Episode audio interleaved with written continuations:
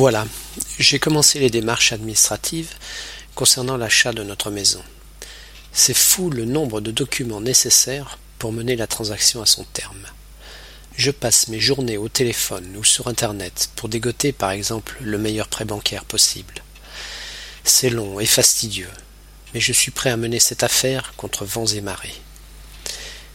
Cette expression qui signifie malgré tous les obstacles date du début du XVIIe siècle et symbolise la lutte contre les obstacles qui peuvent entraver un projet ou l'obstination de celui qui décide de mener une action à son terme malgré tous les problèmes qu'il peut rencontrer. Cette expression est issue du monde de la mer et des pêcheurs en particulier. Tout bon marin sait que les vents et les marées peuvent parfois grandement contrarier l'avance du bateau dans la direction ou vers le but souhaité. Mais tout marin sait persévérer et, malgré ces éléments contraires, naviguer quand même vers son but. Au XVIe siècle, avoir vent et marée voulait dire être favorisé par les circonstances. On retrouve l'image du marin dont l'avancée est facilitée cette fois par un vent ou une marée favorable. J'espère donc que je n'irai pas contre vents et marées, mais que j'aurai plutôt vent et marée avec moi.